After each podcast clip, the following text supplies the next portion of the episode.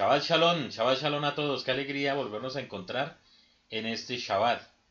Em, quiero hacerles una invitación a todas las personas que están conectadas en este momento por Facebook con nosotros, a los que nos acompañan de otros países, de otras ciudades. Queremos darle la bienvenida. Queremos invitarle a todos a que visiten nuestras páginas www.javerinjaverot.com. Nos encuentran por YouTube, por Facebook como Javerín Javerot. En Instagram nos pueden encontrar como arroba Javerot y por podcast para que puedan escucharnos las enseñanzas por Javerín Javerot y las redes por Apple mm, Podcast, Spotify, Anchor y Deezer.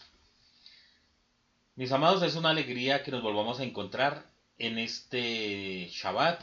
Se termina el ciclo de estudio del libro de Baikra. Y para hoy tenemos una enseñanza doble. Esta enseñanza se llama Bear Bejukotai. Esta para allá eh, vamos a encontrar varias cosas. Lo primero que debemos decir es que Bear significa en el monte. ¿Por qué? Porque allí fue donde el Eterno le entregó toda la Torah a nuestro maestro Moshe en el monte Sinaí para que la transmitiera a todo el pueblo de Israel. Y Bejukotai significan los, eh, mis mandamientos o mis ordenanzas.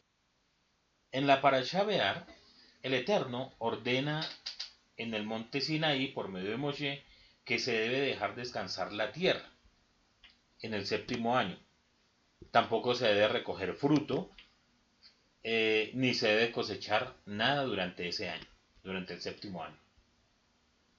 El descanso de la tierra, todo lo que produzca la tierra durante ese eh, año, ese séptimo año eh, de descanso, es para que las personas, todas las personas puedan tomar del fruto que da la tierra y aún para que los animalitos puedan comer de ese mismo fruto.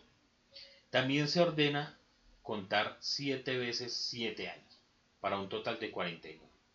Y el día 10 mm, del, el, día 10 del séptimo mes se proclamará bajo el toque de shofar año de jubileo, año de Yobel, es en hebreo.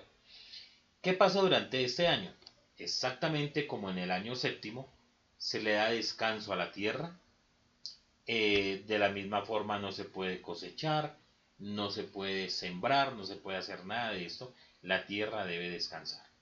Pero además, eh, el Eterno nos permite que en ese año eh, haya libertad de las personas que están trabajando en servidumbre, las personas que han tenido deudas se pueden redimir, personas que tengan eh, sus casas en hipotecas, sus, sus tierras, todo eso es devuelto a sus dueños independientemente de cómo esté la deuda, no importa, en ese año todos los bienes se tienen que devolver. Eso es lo que sucede en el año de jubileo. La Parashá Bejukotai nos enseña que nosotros debemos, cuando hacemos unos votos delante del Eterno, cuando prometemos algo, algún bien, no debemos fallar en lo que estamos ofreciendo. Y el sacerdote da un monto a ese voto, puede ser una casa, puede ser la finca donde ellos cosechaban, animales o la misma vida de la persona, y el Cohen ponía un valor a eso, y eh, si la persona deseaba redimir cualquiera de estas propiedades o lo que había ofrecido, entonces tenía que dar el valor del cual el coin ya había dado, eh, había puesto una tasa, un, valor y añadir un una quinta parte de eso. Es un poco, un poquito complicado ese tema, pero con la ayuda del Eterno, eh, de pronto el otro año o en otra oportunidad podremos tocar ese tema. La, ahí termina la paracha, eso es un breve resumen que ustedes pueden encontrar en nuestra página de internet Allí está todos los resúmenes de cada parasha y se envía desde el principio de la semana pues para que ustedes puedan tener acceso a él y puedan ir estudiando durante la semana.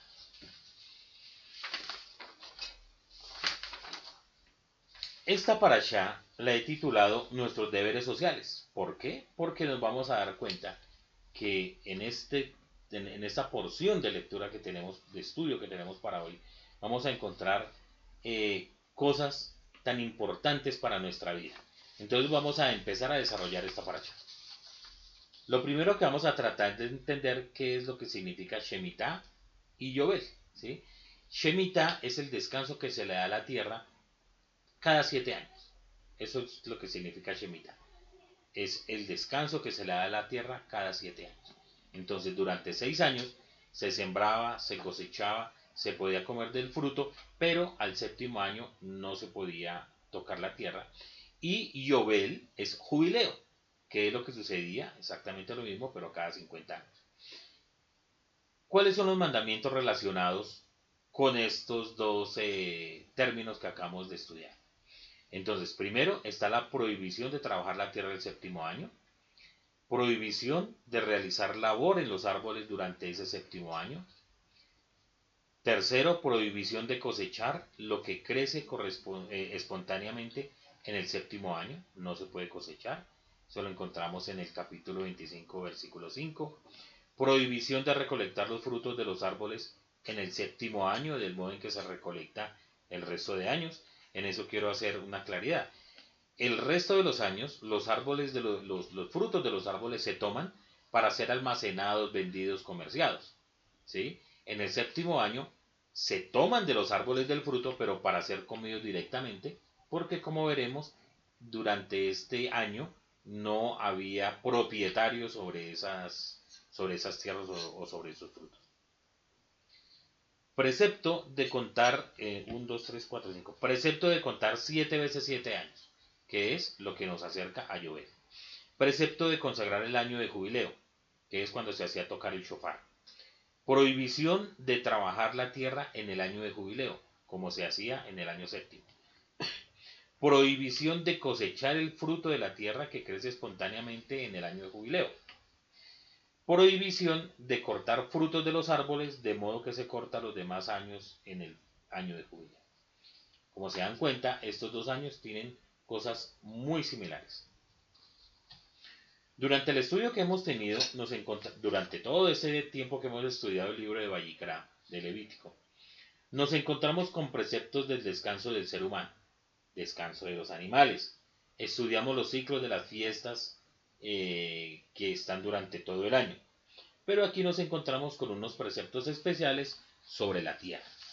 ¿Sobre cuál tierra? No sobre Colombia o sobre Estados Unidos y, o México, sino sobre la tierra de Israel. Y eso es importante entenderlo porque em, no podemos tomar esto que fue mandado para la tierra de Israel y aplicarlo acá aunque sería fabuloso que durante en todas las naciones del mundo se le diera descanso a la tierra, porque la tierra se cansa de dar y de dar y de dar y de dar sustento para todo el mundo. Pero esto básicamente es para la tierra de Israel. Son varias las interpretaciones que se le han dado a este mandamiento del descanso de la tierra. ¿sí? Mm, ¿Qué dice, por ejemplo, Maimónides? Maimónides en su libro La Guía de los Perplejos parte 3, capítulo 39, si alguien quiere mirarlo o googlear más tarde, dice lo siguiente. En cuanto a todos los preceptos concernientes al séptimo año y al año de Yobel, ¿sí? todos los preceptos que están para esos dos años, fueron dictados por la Torá para tener misericordia frente a todas las personas y para el bienestar de todas las personas sin excepción, como dice el versículo para que coman los menesterosos de tu pueblo, y sus sobrantes comerá la fauna del campo. Eso lo encontramos en Éxodo 23.11. Para que la tierra acreciente su producto y renueve su vigor después de permanecer yerma en el año de la chinita. Muy interesante, porque si ponemos esto como ejemplo, todo ser humano necesita descanso. Una persona no puede trabajar las 24 horas. Tiene que descansar para que al otro día pueda producir de mejor manera. Lo mismo, ustedes saben que cada año las personas que tienen su trabajo en oficinas, en empresas, tienen un tiempo de vacaciones. ¿sí? ¿Por qué? Porque el ser humano necesita descansar. Después de este tiempo de vacaciones, llega con nueva vitalidad, con nuevas ideas y con nuevas fuerzas para producir en el campo que se desarrolla. Lo mismo sucede con la tierra. la tierra nos da sustento durante todos los días, todos los días, todos los días, todos los años. Pero la tierra se cansa. Y es por esa razón que cuando un, fruto de la tierra, una, una, una naranja que nace de un árbol que viene de la tierra, una manzana, cualquier producto de la tierra en este momento no tiene la misma cantidad de proteínas, de vitaminas, de minerales que podría tener ese mismo fruto hace 3.000 años o hace 2.000 años o sin ir mucho más lejos, hace 50 años. ¿Por qué? Porque no dejamos descansar la tierra. La tierra se ha contaminado, todo está lleno de fertilizantes, de fungicidas, y se le ponen un poco y una cantidad de químicos que la tierra se, se, ha empezado a cansar. Y ya, aunque sigue dando frutos, no da los mismos frutos de la misma calidad que daba años anteriores. Por eso el Eterno eh, ordena que a la tierra hay que dejarla descansar, hay que dejarla reposar. Y las personas que viven en el, en el campo, que saben cómo funciona, muchas veces parcelan sus territorios, sus fincas, y durante una cosecha siembran durante, en, un, en, un, en un sector y cosechan. Y para la próxima cosecha utilizan el otro pedazo del campo y dejan descansar la que acabo de dar la tierra, el, el fruto que acabo de dar. Y así van turnando y eso hace que el producto sea muy bueno, que sea excelente. Por eso dice Maimónides que el Eterno dio esos mandamientos para que la tierra pueda descansar y que vuelva a generar un fruto de buena calidad y por la misericordia que el Eterno tiene para con su creación. Esta opinión del maestro Moshe ha despertado una fuerte reacción de otros exégetas, otros estudiosos, entre ellos Abarbanel. Abarbanel da una declaración muy sencilla. Dice que en verdad la cosa no es así. Eso fue todo lo que declaró. O sea, para él no es lo que dijo Maimón. Pero ya, no nos dio una explicación. Entre lo que, entre lo que busqué, no, no dice nada que, que, que contradiga totalmente lo que dice eh. El rabí Isaac Arama, en su libro Aqueda Isaac, en el capítulo 89, rechaza también la interpretación de Maimónides, citando en su apoyo un texto talmúdico que él interpreta. No tenemos el texto talmúdico. Sin embargo, los exégetas expertos concuerdan con la primera razón esgrimida por Maimónides. O sea, las consideraciones de tipo social que la Torah prescribe en este caso. Entonces, como nos damos cuenta, todos estos mandamientos que se están dando acá tienen que ver con un carácter social. Porque si el pueblo no tiene que comer, todo se acaba, todo se da. Por su parte, Ibn Ezra, otro famoso comentarista, en su comentario a Devarim 31.12, Vamos a leerlo de Barín 31.12, que es Deuteronomio para los que lo pueden buscar. Dice lo siguiente.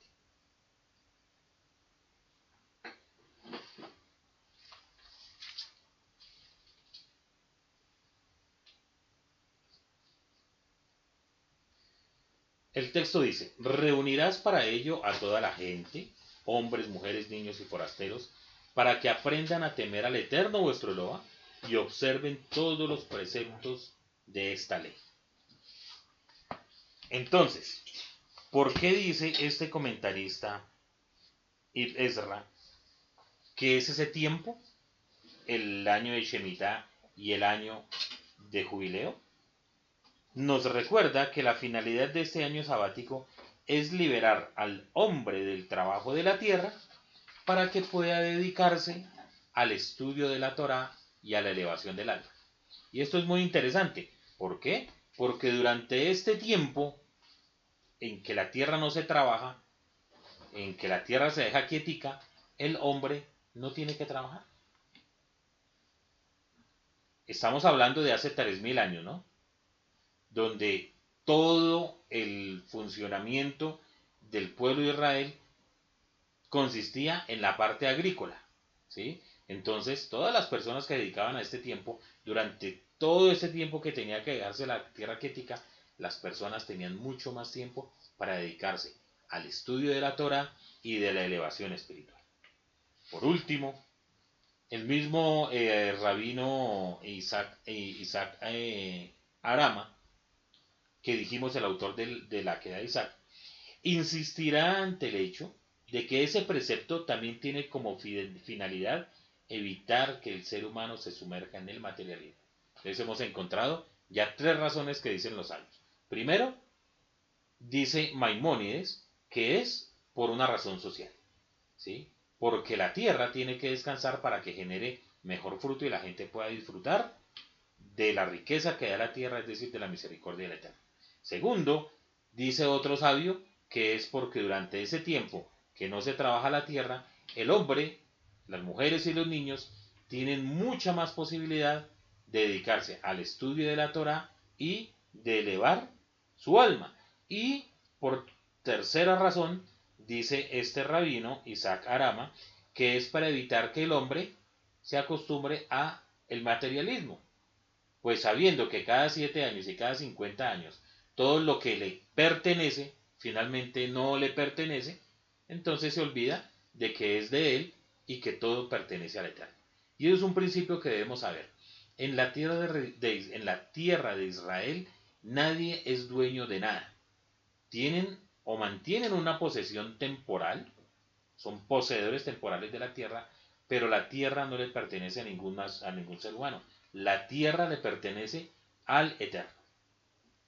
Nosotros, los seres humanos, somos inquilinos de esa tierra. Y como inquilinos de esa tierra, el Eterno ordenó que fuéramos buenos administrados. Y es por eso que el Eterno da estas ordenanzas en la tierra de Israel. Continúa el, rabino Isaac Arama diciendo que la tendencia del hombre es trabajar para acopiar bienes materiales. Por eso la Torá alentará al trabajo del hombre siempre y cuando no se convierta en esclavo del mismo y no sojuzgue a los miembros más débiles de la sociedad por medio de la opresión económica. En palabras de la Torá, y será el producto de la tierra en el año de descanso para vosotros para comer, para ti, para tu siervo, para tu sierva, para tu asalariado y para tu residente que moran contigo.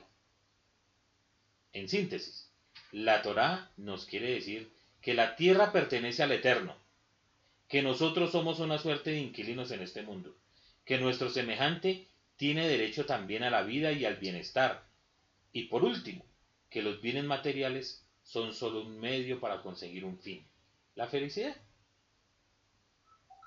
Si perdemos de vista este fin, convertimos el medio en fin y nos volvemos esclavos de nuestros apetitos económicos y de nuestro egoísmo. Es muy interesante porque muchas veces eh, el ser humano se siente totalmente orgulloso, y está muy bien, de su trabajo, y hay algunos que dicen es que trabajo como mula.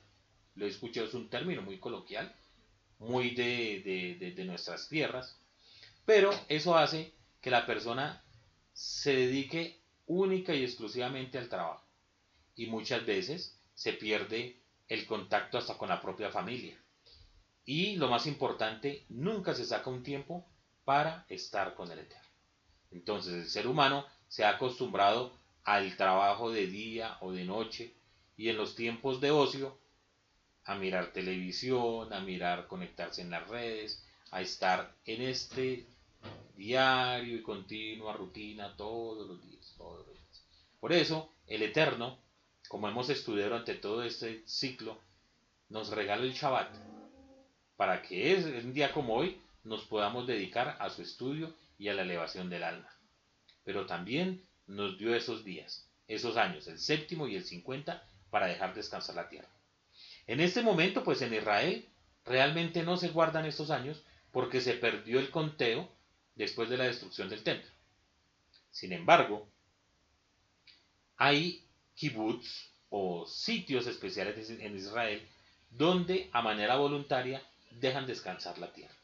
Y eso es algo muy hermoso, pues, aunque no hay el, año como tal, por lo menos se procura de una manera simbólica, dejar descansar la tierra y tratar de poner en, eh, en práctica los mandamientos que el Eterno ha dejado para la tierra.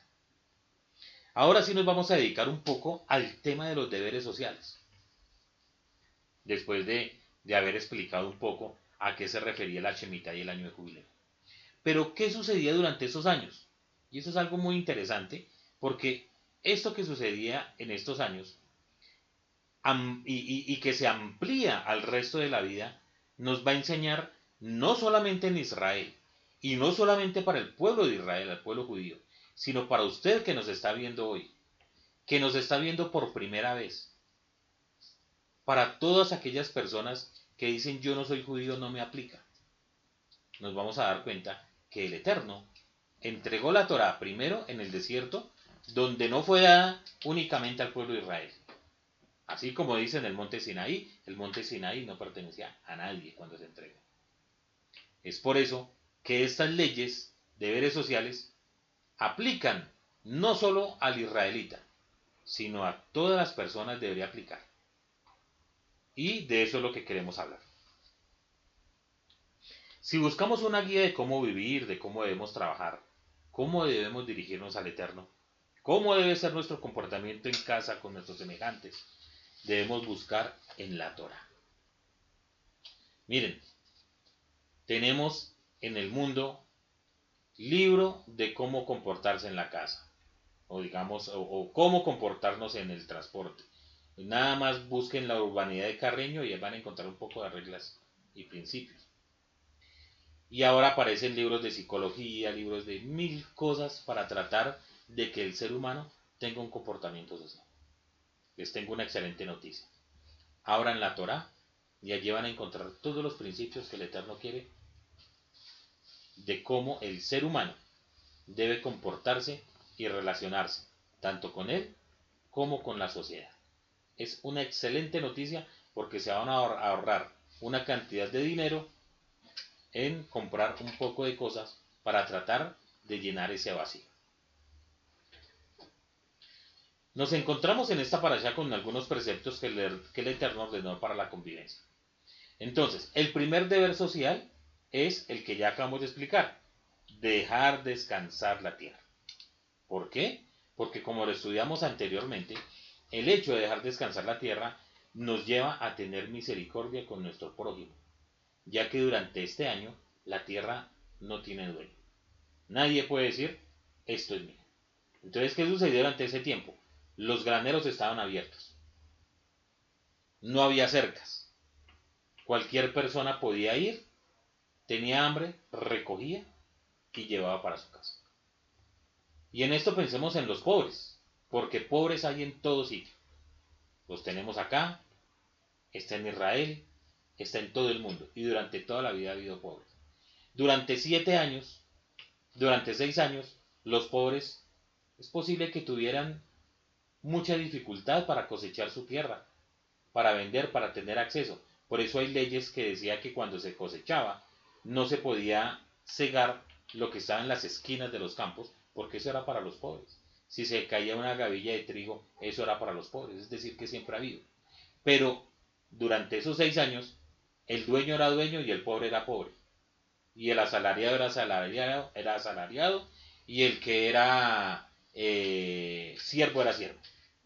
Pero durante este año, el séptimo y el cincuenta, no existía esa clase social. Todos podían ir a tomar de lo que daba la tierra.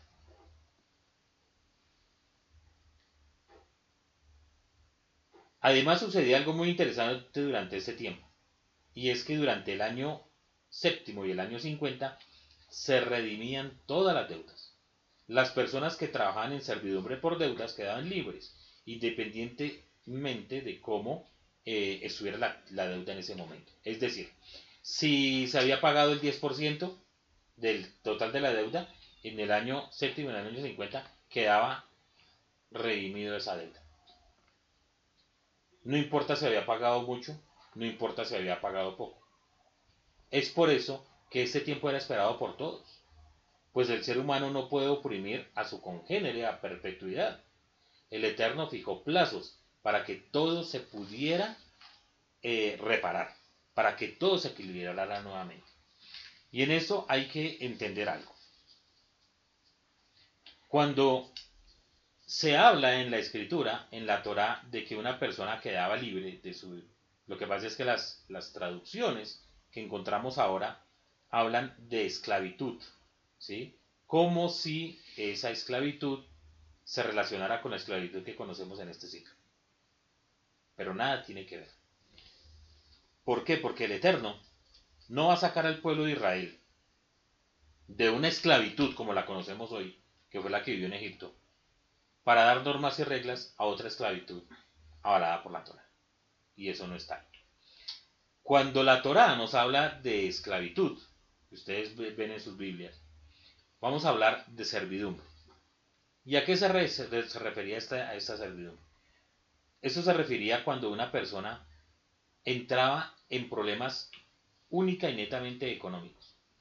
Cuando una persona ya quebró, no tiene ni para el sustento, entonces se ofrecía para trabajar en la finca, en la propiedad de algo otra persona, sin paga. Pero ¿qué hacía el que, el que adquiría esa servidumbre? Tenía que ver por ese siervo como si fuera su propio hijo. Es más, muchas veces como que evitaban de, tener un siervo porque todo lo que tenían, las ventajas que tenía el siervo, eran muy grandes, ¿cierto?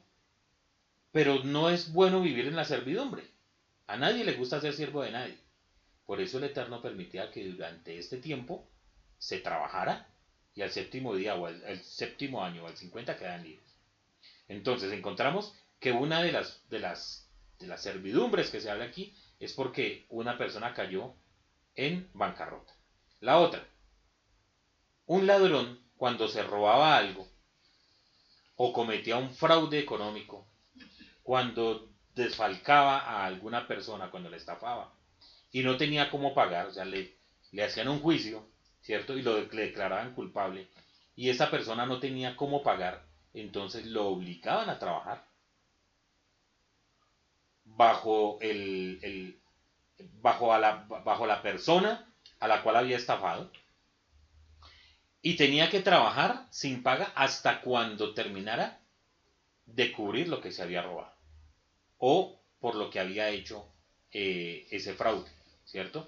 Entonces durante ese tiempo trabajaba y tan pronto terminaba de trabajar sin paga, soy reiterativo en eso, entonces quedaba libre podía ser antes del tiempo de, la chemita o del jubileo. Pero si le faltaba el 50% de pagar en la deuda, cuando se llegaba esos siete años, esa persona quedaba libre. Porque el Eterno no está de acuerdo en que una persona tenga a un siervo a perpetuidad. Eso está prohibido en la Torah. El cielo no lo permita y así Hashem lo puso ahí. Entonces nos damos cuenta que esta primera ley social o deber social es muy hermosa, porque no importa finalmente todo lo que el ser humano haga, el Eterno ha dejado en su Torah las bases para que la sociedad viva de una manera conjunta. Y hay algo en Israel muy hermoso, que está desde esa época y hasta ahora, y es que todos miran el uno por el otro no se vive en medio de una individualidad, sino que se trata de vivir en forma de comunidad, donde cada persona hace parte de un cuerpo. Eso es algo muy hermoso y eso vamos a tratar de entenderlo un poco más. Cuando ustedes vendan una mercancía a su prójimo y compren de la mano de su prójimo, no se estafen uno a otro. Ese es otro de los deberes sociales que el Eterno dejó para su pueblo Israel. Entonces veamos algunos preceptos que tienen que ver con eso. Precepto de hacer justicia entre un vendedor y un comprador y prohibición de estafar a alguien cuando compra o vende. A eso se refiere este versículo que hemos leído. Estos preceptos debemos entenderlos en forma literal y simple. Aquí no es necesario profundizar en temas ocultos, reservados, cabalísticos para entender ese versículo. Simplemente que nos enseña ese versículo. Que debemos mantener la ética. Pues al engañar, al engañar a nuestro prójimo, caemos en un grave pecado. Es estafar, es robar, es dañar a nuestro hermano. Cuando se hacen negocios se deben hacer de forma transparente. Se debe negociar con precios justos y, nos debe, y no nos debemos aprovechar de las necesidades del comprador y del vendedor. Entonces, veamos una cosa. Esto, como les decía, no solamente para las para las para los hijos de Israel. Si usted va a vender, por ejemplo, un carro y usted sabe que el carro está fallando por algo y por eso lo va a vender, que lo tiene arrumado, porque no lo utiliza, etcétera, etcétera, etcétera. Usted no puede coger al vendedor, al comprador y decirle, mire, le tengo este carro, no le pasa nada, no tiene nada, eso es mejor dicho casi que nuevo. Con, vender ese carro y luego cuando el comprador ha firmado papeles, le ha entregado la plata y se lleva el carro, sucede que el carro tenía mil cosas más. Hay que ser honestos. Antes de vender ese carro hay que hacerle caer en la cuenta al comprador que el carro tiene una falla, que tiene otra cosa, que no se le ha hecho esto o aquello y dar un precio justo. Eso es hacer parte de ser honestos en la compra y ser honestos en la venta. Voy a poner otro ejemplo. Cuando nuestro hermano tiene una urgencia económica y necesita vender alguna posesión, está prohibido comprarla en un precio irrisorio, causando un mayor mal a esa persona. Si se le va a comprar, si finalmente se le va a comprar, se debe comprar a un precio justo. ¿sí? Una persona tiene una necesidad ya urgente, manifiesta, tiene una persona, el cielo no lo permite hospitalizada, etcétera, etcétera, y necesita vender una moto para poder solventar los gastos. Y entonces es tanto la angustia, tanto la angustia, que la moto en el, en, el comercio puede valer eh, 10 millones de pesos, 8 millones, y hay alguien aprovechado que dice, no, pues le doy 2 millones ya, los tengo acá, tenga, hasta luego y vaya y solucione su problema. Eso es robo. No se puede hacer. ¿Sí? No se puede hacer. Porque finalmente lo está estafando. De la misma manera, el vendedor no debe aprovecharse de las circunstancias para especular, con precios. ¿Cierto? Pues es, pues esto muestra misericordia con nuestro hermano, con nuestro hermano. Por ejemplo, en todo este tipo de, casos que estamos viviendo con esta pandemia y todo, cuando se decretó por primera vez que se iba a hacer el aislamiento, ya vamos para dos meses, ¿qué fue lo que hizo los supermercados, las grandes superficies o las personas que tienen negocios? Subir los precios, subirlos, especular con ellos. ¿Ya? Cosas increíbles. Ayer estaba viendo solamente en, por noticias, a modo de ejemplo, una libra de arroz aquí en Colombia equivale a 1.200 pesos, que eso es más o menos 50 eh, centavos, 40 centavos de dólar. Máximo 40 centavos de dólar. En Santa Marta, una ciudad que es eh, costera, están vendiendo esa libra de arroz que vale 40 dólares, la están vendiendo en 40 centavos de dólar, la están vendiendo en un dólar con 20 centavos. es increíble. ¿Cómo una libra de arroz puede costar 4 mil pesos? ¿Por qué? Porque la gente empieza a especular. Eso es un delito. Eso está penado por la justicia, primero por la justicia divina y segundo por la justicia terrenal.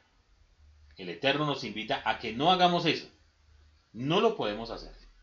Y menos con nuestro hermano. Lo que todos debemos saber es que quizás podamos engañar al ser humano. Eso, muy fácil. Pero el Eterno todo lo ve. Y el Eterno conoce todos nuestros pensamientos. Y recordemos algo. Está escrito. Que no nos engañemos. Porque todo lo que sembremos, de eso vamos a cosechar. Otro concepto importante que debemos tener en cuenta es que en lo posible debemos comerciar como comunidad. Por ejemplo, y esto es muy interesante y más en estos tiempos que estamos viviendo. Por ejemplo, si un conocido suyo tiene un negocio X, vamos a decirle eh, fábrica de tapabocas o una fábrica de calzado o lo que sea, cualquier negocio. Es nuestro deber como sociedad apoyarlo en su negocio. Es decir, antes de ir a comprar por fuera esos productos que tienen nuestros hermanos, debemos apoyarlos. Es lo primero que debemos hacer como sociedad. Apoyarnos entre nosotros mismos, entre nuestra familia, en nuestra comunidad. Eso es lo que se debe buscar. Luego, si entre nuestra comunidad no encontramos lo que estamos necesitando, entonces, ¿qué es lo que debemos hacer? Ya podemos ir a buscar el comercio común y corriente. Por ejemplo, si usted va a comprar un electrodoméstico, cualquier cosa, si usted sabe que un hermano suyo de la comunidad o un familiar suyo vende estos productos, procure primero irle a comprar a esa persona. ¿Por qué? Porque lo estamos bendiciendo. Y sabemos que esa persona que es tan querida, que, es, que la amamos porque es nuestro hermano, porque es nuestro familiar, tenemos como más confianza que no nos va a engañar. ¿Ya? Entonces, esa era la forma y es la forma como Israel se mueve. Y así se hacía antes. Por eso eran comunidades y son comunidades tan estrechas. Porque la carne se le compra al carnicero de la comunidad, porque la papita y eso se le compra al agricultor de la, de la comunidad, porque la ropa se le compra al sastre de la comunidad, y si el sastre no tiene plata para comprar, entonces volvemos al trueque, entonces yo le doy un vestido y usted me sustenta el mercado durante un mes, etcétera, etcétera, etcétera. Pero nunca debemos permitir que nuestro hermano caiga en eh, una dificultad económica tan grande teniendo un negocio. Ya eso es algo que no cabe en la cabeza de nadie. Entonces el Eterno nos enseña y nos ayuda y nos instruye para que nuestro deber sea primero mirar a nuestros hermanos. De aquí, de este mandamiento, del de no engañar a nuestros hermanos, se derivan otros principios. Por ejemplo, es nuestro deber que nuestro hermano no se empobrezca de tal manera que tenga que vender su posesión. Es nuestro deber ayudarle en los tiempos perdón, en los tiempos cuando fue a este precepto, el hermano o pariente más cercano tenía la obligación de redimir la deuda para que el hermano no tuviera que venderse como siervo a otro israelita o como esclavo a un gentil. El Eterno nos insta a que veamos que ninguno de nuestros hermanos, vuelvo al tema, ni familiares, ni hermanos de la comunidad, entre en un default, entre en una quiebra. No. Es responsabilidad de todos tratar de ayudarlo, de que saque su cabeza adelante. De, incluso la Torah dice que cuando una persona entraba en un tema tal de pobreza, era obligación de la comunidad llevarlo a vivir a una de sus casas y mantenerlo. Hasta que otra vez volviera a reaccionar, que su negocio volviera a ser próspero, que por lo menos pudiera vivir, ¿sí? Entonces, por eso les decía que era, era muy importante esto, porque en especial las personas que servían como, eh, valga la redundancia, como en servidumbre, eran personas que habían cometido un desfalco, un desfalco económico. Es decir, en su mayoría eran personas que habían cometido robo o habían hecho alguna, algún delito financiero. ¿sí? Porque cuando una persona entraba en una crisis económica sin haber robado, sin haber hecho nada de eso, la misma comunidad no, no dejaba que esa persona quedara en la quiebra, sino que entre todos lo ayudaban para que saliera adelante con esto.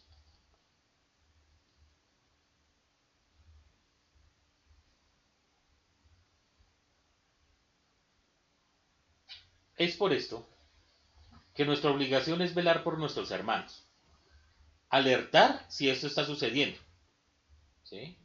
pues también, pues es también deber y obligación de la persona que está pasando por esas dificultades hacer todo lo que está a su alcance para evitar la quiebra económica.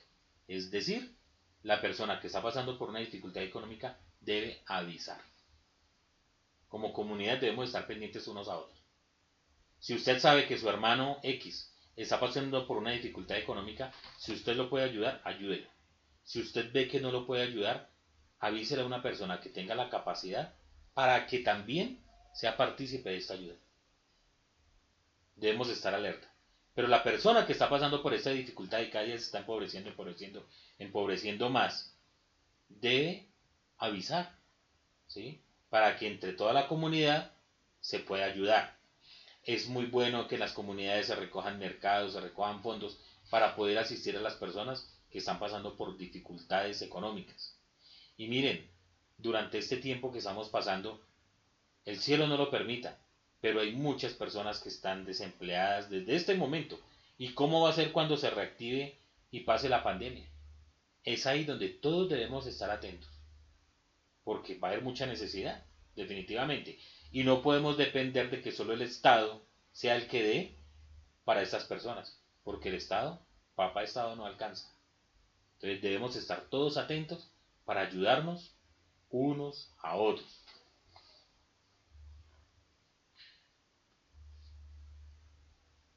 Pero esta persona que está entrando en esta situación económica no se puede aprovechar de la bondad de la comunidad para vivir atenido a ellos. Como se dan cuenta, esta clase es muy bonita porque nos está mostrando las obligaciones que tenemos todas las personas, derechos y deberes. Derechos y deberes. Estoy pasando por una situación difícil, si tengo que avisar porque no me puedo morir de hambre y tengo familia, cada cual tengo que sostener. Pero tengo que hacer todo lo posible para no quedarme ahí. Y empezar a depender de que entonces como la comunidad me da, entonces pues dejemos que la comunidad me siga dando. Y yo me ofrezco del tema. No. Eso está prohibido. ¿Por qué? Porque deben recordar con temor y temblor que es el Eterno el que da la provisión. Y al Eterno no lo podemos ni robar ni lo podemos estafar. Conozco casos de empresarios, personalmente los conozco,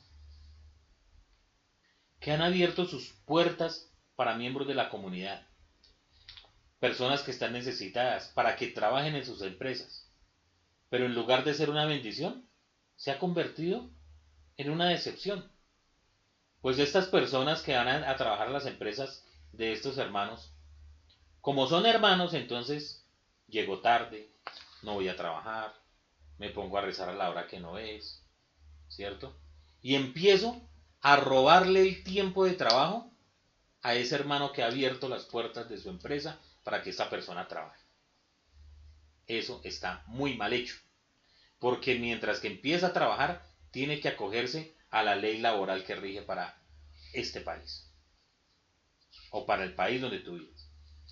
Eso hace parte de ser honrado con la persona que te está tendiendo la mano y que está abriendo la puerta. No se pueden confundir las cosas. En la comunidad somos hermanos, por fuera también. Pero una cosa son las cosas espirituales delante del Eterno y otras cosas son las, las la cosa laboral.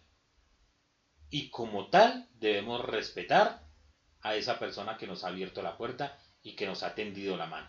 No podemos confundir las cosas. Lo laboral aparte y lo espiritual aparte. Pero también encontramos casos de empresarios que por la misma situación de que el que está trabajando en la empresa es un hermano, entonces aprovechémonos del hermano. Y entonces trabaje hasta más tarde, eh, a ponerlo a hacer cosas que no está obligado a hacer, etcétera, y todo lo que ustedes se puedan imaginar. Entonces, no, tanto de una parte como del empresario, como de la persona que está trabajando allí, debe saber que hay un Dios que lo ve todo. Que hay un Dios al cual no le podemos esconder las cosas. Los del, del, del Rebe de Yeshua decían que debemos servir a nuestros amos Dice así la escritura, ¿cierto? Estamos hablando, vuelvo a decir, no, estoy hablando del amo del siglo XXI, siglo XX, siglo XXI, sino el amo hace dos mil años. Hay que servir a nuestros patronos o a las personas que tenemos por autoridad como si lo estuviéramos haciendo al mismo Eterno. Es ahí donde se va a ver la recompensa. Es ahí donde el Eterno va a abrir su mano y nos va a dar su parnasa.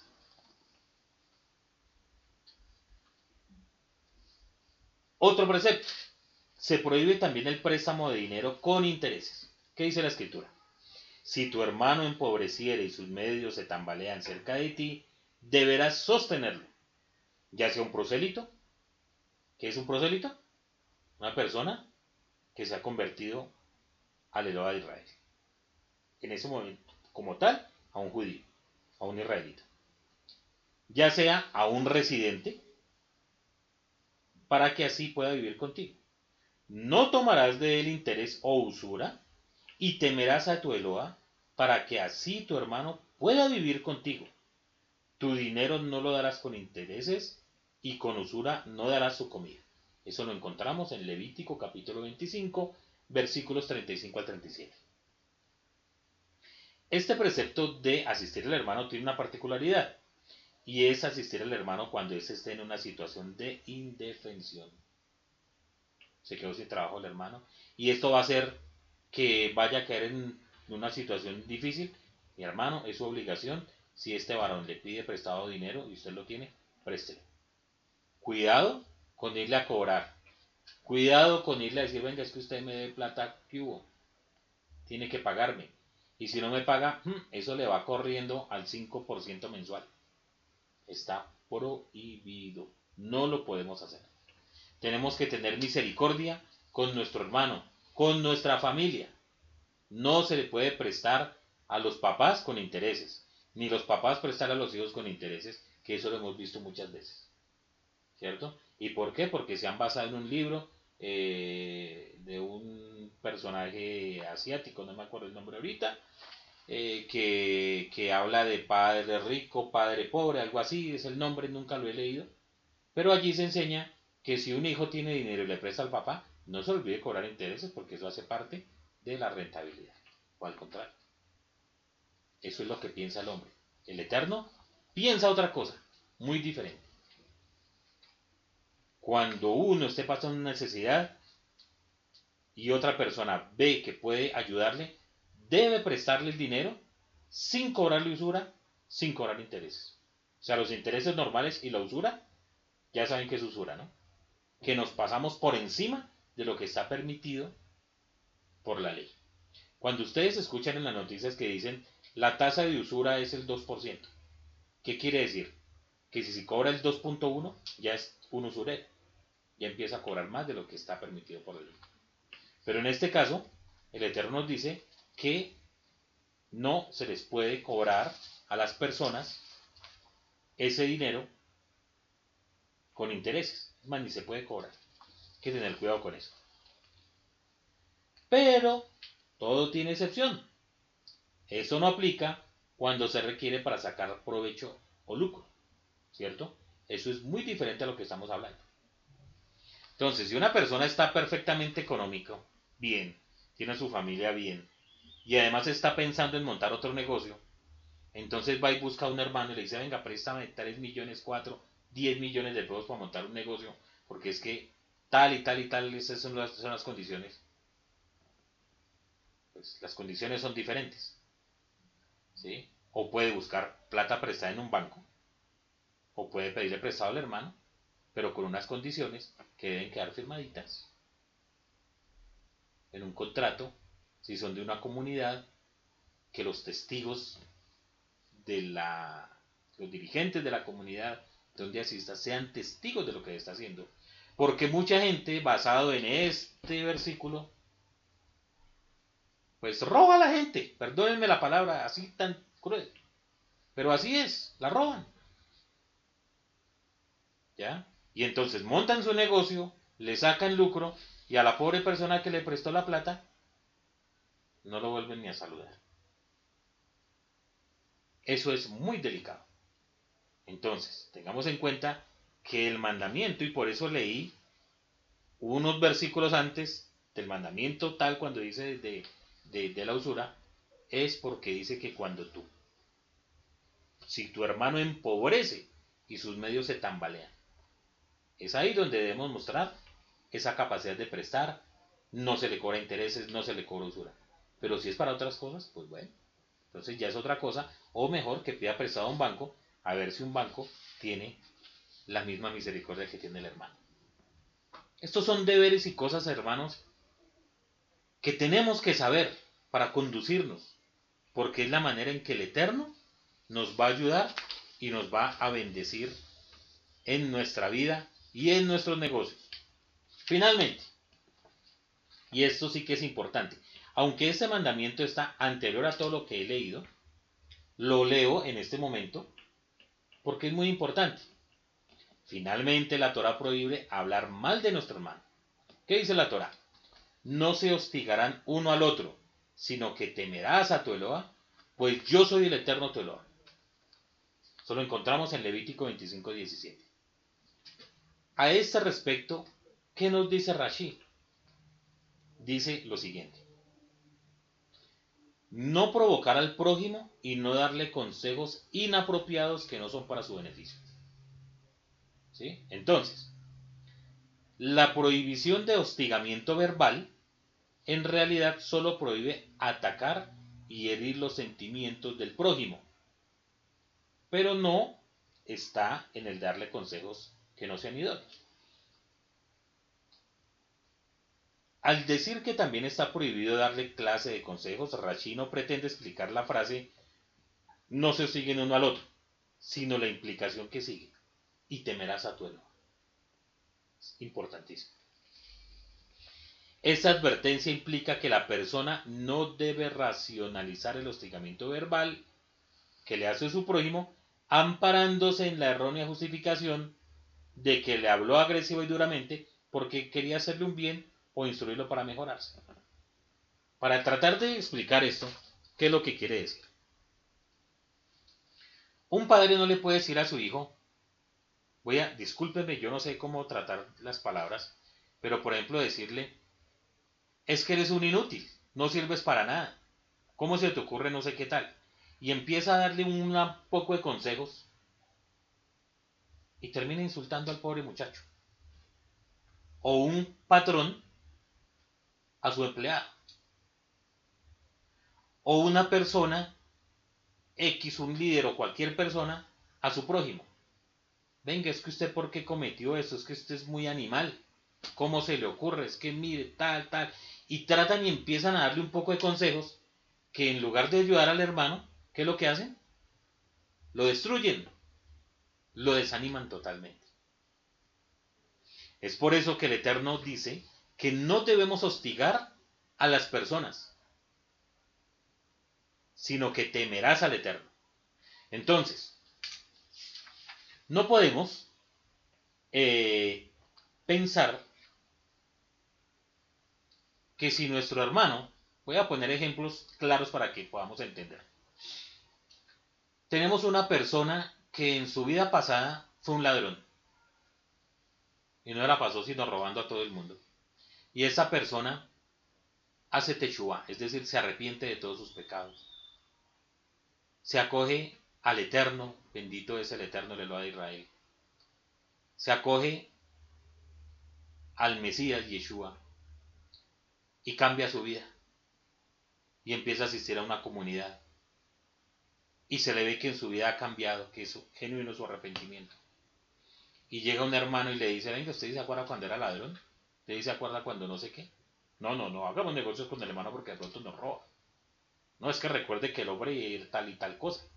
No es que recuerden que ese era un borracho, entonces no le demos ni, ni, la, ni la muestra del vino. No, no, no, es que tal. Entonces eso está prohibido. A las personas no se les puede recordar su pasado. Está prohibido hacerlo. A una persona no se le pueden dar consejos en forma, como les dije, insultantes. ¿Por qué?